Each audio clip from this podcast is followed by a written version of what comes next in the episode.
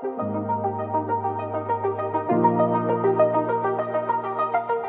迎来到阿普阿井边闲谈，我是大猫，我是卡梅，我是杜杜。好啦，先就来讲一下我们想要聊聊了一个新的事件，就是有一篇一个老师，然后还有写了一篇文章，在关于讲小学生毕业旅行啊，不带手机，然后手机又带来的十个呃重大缺点啊，类似这样的东西。然后我当下有看到那篇文章，就几乎在他 po 文的当天我就看到了，我感觉到我看完之后是有点不太舒服，但我觉得他讲的很多事情是对的。但我好像注重的点不是这个，那因为我隔天要带工作坊嘛，我就先不理他，就关掉。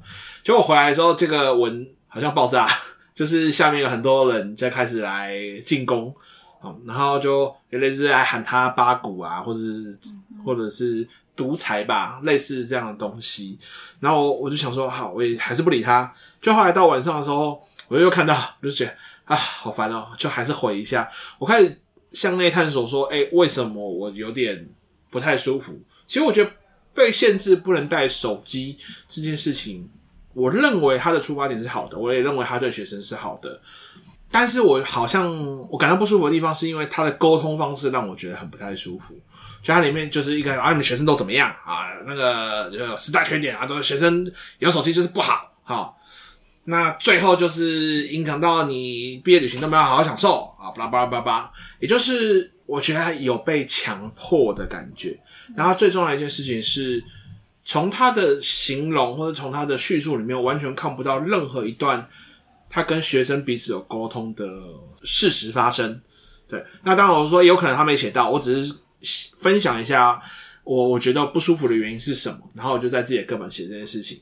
那本来通常一篇长文又带负能量的长文，好，它的触及率应该很低的，就这一篇莫名的高。好，按赞数几乎要破百啊，还有人分享啊，还有超多留言，有七总最后总共七十则留言之类的，对，所以我就想说，哎、欸，今天也是来跟他聊聊这件事情。那你们有看到这篇文章吗？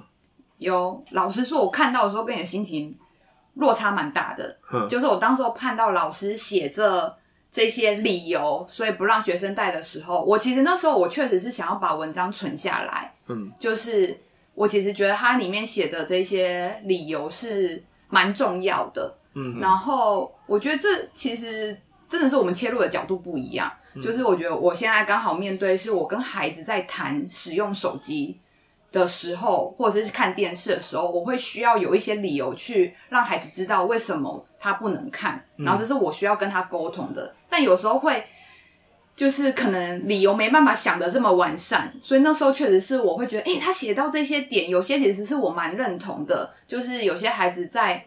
那个呃时间里面就会有种解放，然后就会赶快用手机，然后其实反而会失去他参加避旅的一些呃重要性。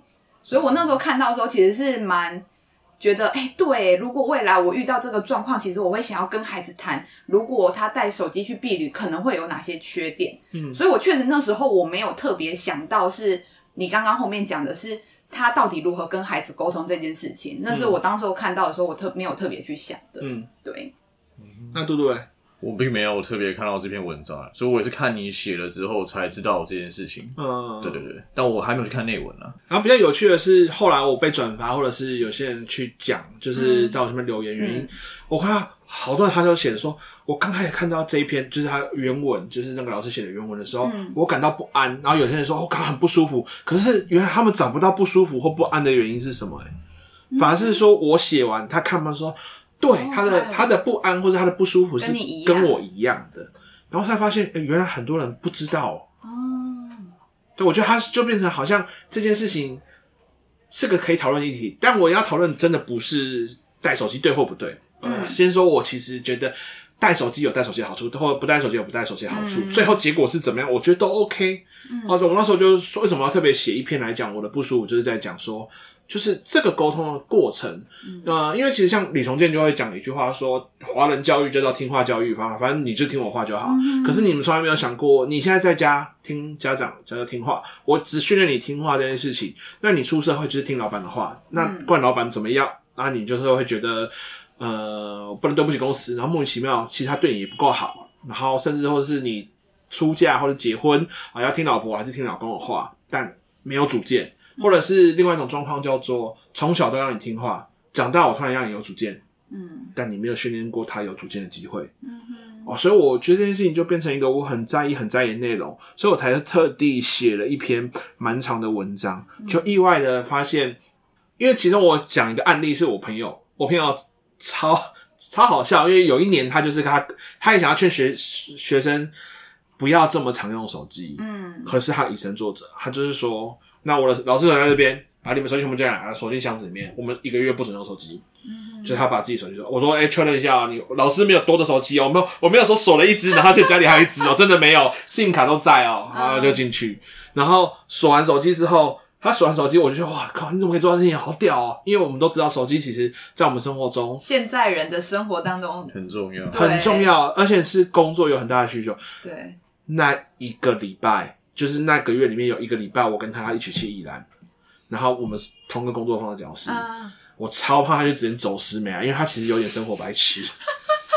但你知道，没有手机对我来讲是什么？我查不到地图哎、欸、我超，因为我对我来讲，导航是我一些生活中不可或缺的功能，嗯、对不对？我都在想说，你你知不知道，你这个礼拜要跟我们去宜兰？哦，我知道啊，没有差吧？应该可以吧？然后我们说好，那你把我电话抄下来。我就跟他说：“你要把我电话抄起来，你要写在纸上，放在你的钱包里面。你真的找不到，你就打给我。好，你在哪里，你就跟我讲。然后你搭哪一班的车子，你要跟我说。你车子那个时间啊，一个小时之内应该到饭店嘛。如果你真的没到，那我就要报警。哎、欸，这刚好刚我之前刚好也在跟小朋友聊这一件事情，就跟我女儿在讲，然后那时候才发现说，哎、欸，我们已经很习惯用那个手机导航，可是像。”我公公他们或那个他们其实还是会习惯看地图，嗯，然后那时候才在跟小朋友讲说，以前是没有手机的，以前是没有手机，对，阿公他们都要用看地图才知道他们要去哪里，就觉得、嗯、哦，以前有这个看地图的能力好厉害，嗯、但是到现在我们大家已经太习惯仰赖手机，所以手机不见的时候，其实对于现代人来说非常的焦虑，嗯，比皮包不见还要焦虑。啊，真的，手机可以完成事情太多了。啊，我现在买东西很多时候都用手机付款。嗯嗯嗯，对啊，所以很多人觉得，但但其实我喜欢这一篇有些中文文章，我看到有些人还会讨论说，啊，这内文写的是十一、十二岁的国小生，他们根本没有自己控制的能力。嗯，然后我就说我认同这件事情，我绝对认同你说的这件事情，但我今天要谈的重点就不是在这边。其实你想要关注的其实是他怎么跟孩子沟通这一件事情。对，因为我觉得对我来讲。我的成长历程是属于家庭是权威式教育的，所以有很多时候我知道我讲了我什么意见几乎都不会被采纳，反正我得到的叫做命令，就是这是要求，不是商量，你必须怎么做。嗯，然后到最后就是好，那都都听听你的啊，对吧？甚至说有些人可能就是国中开始就会变超听话嘛，以后就没有主见嘛，对不对？那我是到高中都还有在反抗。啊，到反抗到最后，你当你知道反抗是没有效的时候，你会怎么选择？你就不要讲，因为不要讲最安全。因为反抗完一定会吵架，那吵架之后一定会有惩罚。对，那你最后什么都不要讲。那我唯一做的事情是什么？我从十八岁离家之后就再也不住家里，就这么简单。我每年只回去三天。嗯，就是我我之前就有讲过，我跟家里的状况就不是很好，没有办法，因为小时候对我来讲那个伤害很强烈，所以到现在我看到都会觉得，好看 PTSD。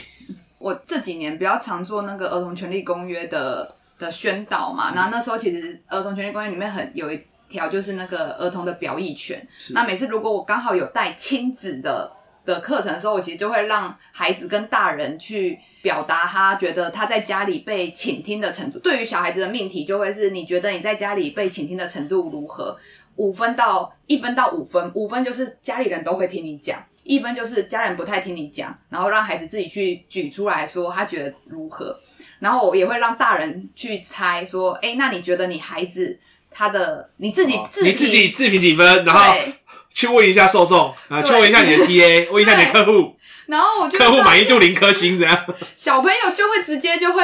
一分两分，然后就会这样子比出来，然后大人就会很心虚。然后我觉得透过那个过程，其实就会去看见说，其实我就是要想要透过这个过程，让大人跟孩子，让孩子去表达，让大人去看见，其实很多时候你其实都没有去听到孩子的声音。嗯，所以我觉得像这次在讲说，到底要限制孩子毕业旅行不带手机，其实也是关系到表意权，比如他们表达意见的权利是那个老师要做这部分的限制的时候，他有没有让孩子表达过相关的，他们到底想要怎样？所以我的确，我在那天早上，我第一个反应是先问你们说，这跟 CRC 是不是有关联？嗯、然后你们那时候跟我说不确定，可能要问问看。但其实你现在讲，不会，对，的确好像表意权上面应该是有影响。确实，只是我说的我不确定是到底使用手机这个，就是但不是手使用手机这件事情而是他决定，但是他 OK。那如果是决定这个，确实一定是有表意权，嗯，这一定是跟表意权有关。嗯，对，只是说如果是到底家长。几岁要给孩子手机这件事情，确实在儿童权利公约上面，其实没办法去看到有这一块的相关规定啊。对，但是确实在我们会希望是大人在做一些决定前，都应该要听听孩子的意见是什么。然后在这个过程，所以我觉得，如果是我，为什么我会关注这个，也是是，如果未来我想要跟我孩子谈说，哎，我希望。甚至是我们家庭的旅程的时候，我希望他不要使用手机，或是在吃饭的时候他不应该使用手机的时候，我会需要去跟他说明我有这些原因。那他也可以反驳我，他觉得为什么？他觉得 OK，因为像小朋友也会，像我们现在会遇到，比如小朋友吃饭看电视，嗯，那我后来会选择不让他看，应该说我们家人都不要看电视，是因为孩子在这个过程当中他会一直分心，是因为。电视太吸引他啦，然后他就这样看，然后就忘记吃饭，忘记吃饭。对，那我觉得那对于消化啊，或者是吃一顿饭其实是不好的。那我就必须告诉孩子说这个原因。可是他就会说，可是我想看。那我就会跟他说，那我给你看。可是如果你要你要边吃，然后他就是他就会。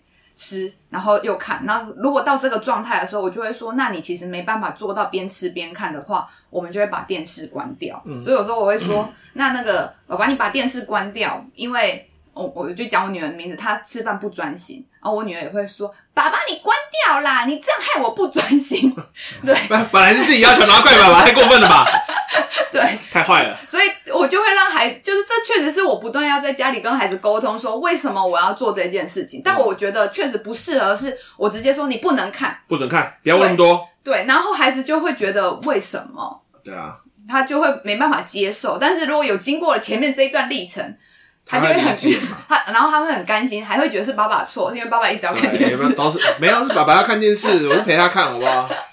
对，因为你刚刚讲看电视这件事情，我朋友也发生过，就是他小时候也是，他们家只能离开电视前面要到餐桌去吃饭，嗯，所以他最后养成一个习惯，他吃饭只要三分钟。哦，他可以很快速的吃完才可以去看电视。对，哎、欸，他很高很壮，哎，所以其实他量很大，所以他那样对胃超差。他可以唰塞完，然后就继续看他的动画。嗯，所以那你们的要求啊，就那反正他们要求是看见，就是要回餐桌吃嘛。嗯，所以他完全达成你的要求了。嗯，啊，剩下你不要靠背这样。嗯，所以我觉得也是一样的状况。然后所以我后来看完这件事情，我也 po 这件事，后来发现我底下的回文，呃。蛮多极端的，我当然知道有赞同，然后我也的确说，我真的没有不赞同不能带手机这件事情。嗯，我一直强调，但还是会有人瞎瞎子没看到啦。反正还是会有人跟我靠北说，为什么他们几岁啊，他们没办法控制自己哈、啊。我说妈的，干你给我看文章啊，是智障吗？对，啊，干这些实话怎么越来越多了？好，我觉得 maybe 这件事情上你有。你你的创伤，但可能对于某些人来说，他也可能在一些文字里面，他看到他自己的，嗯，比如说困难，我知道，或是焦，我觉得其实焦虑会，我觉得是焦虑会比较多。通常如果是呃老师或家长，他们可能会有这样子的焦虑。像那个老师 po 的那篇文，他其实里面也有很多家。比如他截图是老师哎、欸，家长跟他的对话，就会看到很多家长说：“老师，我刚好正要跟我孩子讨论这件事情，但我不知道怎么跟他讲。嗯”但由老师这边直接去做限制，家长会觉得啊，我松一口气。我觉得做限制这件事情，你想要交给老师，我也我也觉得还是很不对啦。嗯，你只是把你的责任推出去，照理说该沟通是家长应该要跟小孩去做一件事情。嗯，你现在不知道怎么沟通，然后说老师你做的限制好棒，你孩子为什么不交给别人养？我觉得我必须说，很多家长其实不知道怎么教小孩，就是他其实会一方面有可能 maybe 自己做不到，嗯，所以他会觉得我要我要如何去限制孩子？对，我就觉得就是最后，因为限我我知道的是，大家为什么会选择限制？限制这件事情是最直接、最有效。呃，人类是个懒惰的动物嘛，寻经验最快。嗯、以前爸爸怎么对我，我就怎么对小孩。嗯，以前母亲怎么对我，我就怎么对小孩。嗯，所以我们会说它是一个复制的传统。可是如果你复制下来是伤害，那是伤害，就是继续传下去。嗯，但他们没有想过，哦，原来伤害会传承。嗯，然后就继续去复制，所以他们从来没有思考过吗？我就觉得这件事情对我来讲是一件。会让令我觉得恐惧或者觉得可怕的事情，嗯嗯，对。那好，我们就开始做限制，然后或者是会说不知道怎么办的。我觉得更多可能性是他知道限制不好，但他想要当一个开明的妈妈，嗯，当开明的妈妈，所以我不能出来限制。那这样怎么办？来交给老师，老师有人帮我当刽子手，最棒了。嗯，然后他就不需要跟孩子沟通。他就不需要面对孩子提出的质疑，啊，那我们，那我们就照老师的规定哦，嗯，然后就这样下去。嗯，所以我那时候看完就觉得，啊，不是不是这样子吧？嗯，对。然后或者是的确有的家长会还是希望孩子带手机去跟老师沟通。嗯，然后我觉得就最后那个老师是说，如果老师学生回来很快乐、很开心，觉得毕旅很棒，那恭喜，就是哎呀，享受到这份毕旅。如果学生回来很愤怒，然后表示哎。欸恭喜我们成功制止他这样玩手机玩到爽的这个这个欲望。那、嗯、我就好话都跟你讲，你事情都还没真的去做，然后你的反正怎么样都是你的好处嘛，随便你说说了算啊。就是突然有那种愤怒油然而生，嗯，对。那我也知道，我很多老师的朋友说，他一开始看，然后可能不舒服，后来也觉得赞同。他写的十点，我相信有对的。我相信也是现场拥有的状况，甚至我还可以告诉他状况还有更夸张的裸照的那件事情，我们我们就清楚嘛。如果他没有写到裸照，但我还可以帮他补第十一条，呃，裸照会传，就是因为住同一间嘛，住同一间可能有些男生要恶作剧脱你裤子拍你小鸡鸡，哎，这都我都已经完全可以预想得到。可是我就说，那他就是个问题，本来就是该被讨论，不是说你制止他发生。或者是只要在我面前没发生，以后发生就不关我的事了。嗯，你是这样的状态来来思考，然后还要大肆宣扬，还出书，还当 KOL 经营网站，只就只就不沟通这一点，我真的不能接受了。嗯，对啊，所以我就我写的时候，我就认为我发文的时候已经对于他的攻击，我没有，我没有应该说我不太算是对他有攻击，因为其实其实我刚刚录我刚刚录音的内容比较攻击。但是如果其实直接去他的文下面，其实有一些人，我觉得也也就是只是攻击。哎、欸，我后来发现，我猜测那些人其实应该只是高中、大学学学生，哦，应该是一群年轻人包含后面就是有一堆一直来乱的，就是跑来留言啊，说，因因为他已经有对部分的人扬言提告了。他有留言说：“嗯、哦，恭喜，就是谢谢你的留言。然后我现在决定放学之后去警察局啊，除非你等下在这个文下面，你不要删文，你在文下面要记得留言道歉，然后道歉内容要怎么样，要诚恳，就是教训小孩的方式在教训网友。然后下面就开始人就复制这一段，然后一直复制这样子，复制这些，我就说啊，这就是。”来乱的小孩子，我一看就是说，这应该是来乱的小孩子。他的那一篇下面就是很两极呀，啊，分享的人很多，啊、就是很多人分享，好像两千多篇呗，超多的。然后分享出去很多是家长或老师，对啊，在讨论这件事情。啊、但他底下其实老实说，我看到的啦，攻击居多，嗯，基本上都是在攻击那个老师，觉得你怎么可以这样限制人啊，叭叭叭的。因为你知道，对我来讲，他这个行为跟什么很像，你知道吗？就林郑月娥。我都是为了你香港人好，oh. 所以你要听我的。反正我就已经这么决定了，然后就弄出去了。差别在哪里？不是一样吗？你现在只是就是第一个权力不对等嘛。那第二个第二个就是你你握有权力，你做了决定，然后其他不能有异议嘛。就是你管理的这些东西，那跟当初香港发生的事情没有很类似吗？或者是同同样的概念，那你最后就是如果这个概念大家都认同是对的，那为什么你不会认同香港这件事情？我觉得好像会需要教老师，就是你如何引导这样子的讨论。是啊，就是老师们其实，我觉得可能没有这方面的，不一定擅长这件事情。对，我觉得其实不一定擅长。他们的，我觉得这也是可能师范体系，他们原本就是擅长直接规定好老师你要干嘛干嘛干嘛干嘛，可是没有教老师如何你要去跟孩子对话，或者是你应该要关注孩子的意见。像我昨天自己跟。我女儿最近获得一支水枪，水枪，对，就是我们去夜市，然后有玩那个弹珠机，然后后来就有送个礼物，就是水枪。然后后来他爸爸回来，就是他爸爸先就来试用，发现那支水枪很烂，就是 很难，就是射出水来。嗯，然后他就，然后我女儿昨天就晚上就想要玩，然后他爸爸就说：“你不要玩那一支，那一支很难用。”可是我女儿就会觉得我想要用啊，我想要用啊，因为她不知道到底哪里不好。嗯，对。然后后来我的做法通常都是，那我让你试试看，然后你才会知道到底哪里不好。然后我女儿竟然自己讲了一句话，就说：“对呀，你要让我试，我才知道哪里不好用啊。”就是我女儿就讲了这个话，所以我就知道说，其实真的要让孩子能够参与这个讨论，或是他让他知道这样子到底大人所觉得不好到底是在哪里。嗯，然后孩子其实当他像昨天他玩完一次后，他也发现很难用。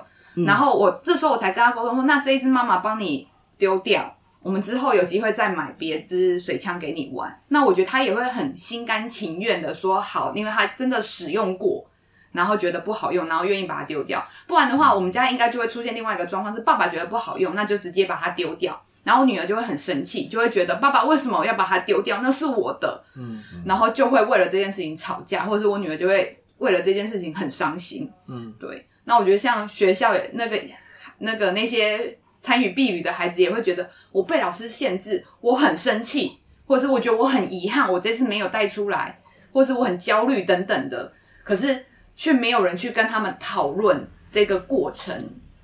而且我一开始写这篇文章，我就说我是从内文的看起来，他应该没有跟学生讨论的过程，嗯、但我不不排除有可能性，其实他有讲，但是他没有写出来。嗯、但我后来看到有人就真的有人去问哦，就是你有跟孩子沟通或是聊过你是为什么做这个决定吗？然后他就说哦。以往的校外教学都不给带手机，所以他们自己心里有准备。哦，OK，好，我确定他没讲。我一看到这些就是 OK，我没有误会，我确定他没有讲。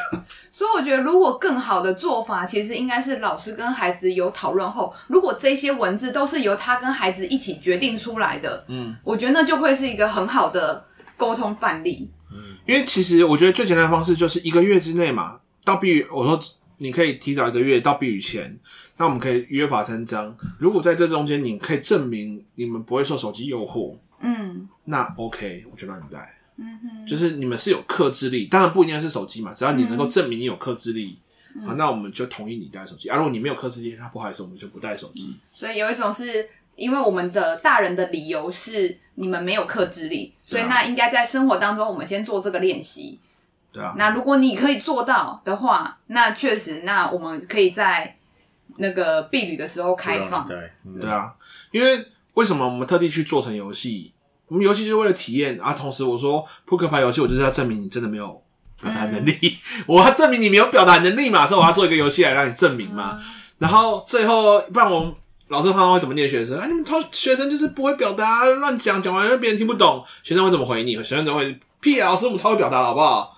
你都乱讲，那你要怎么证明他不会表达？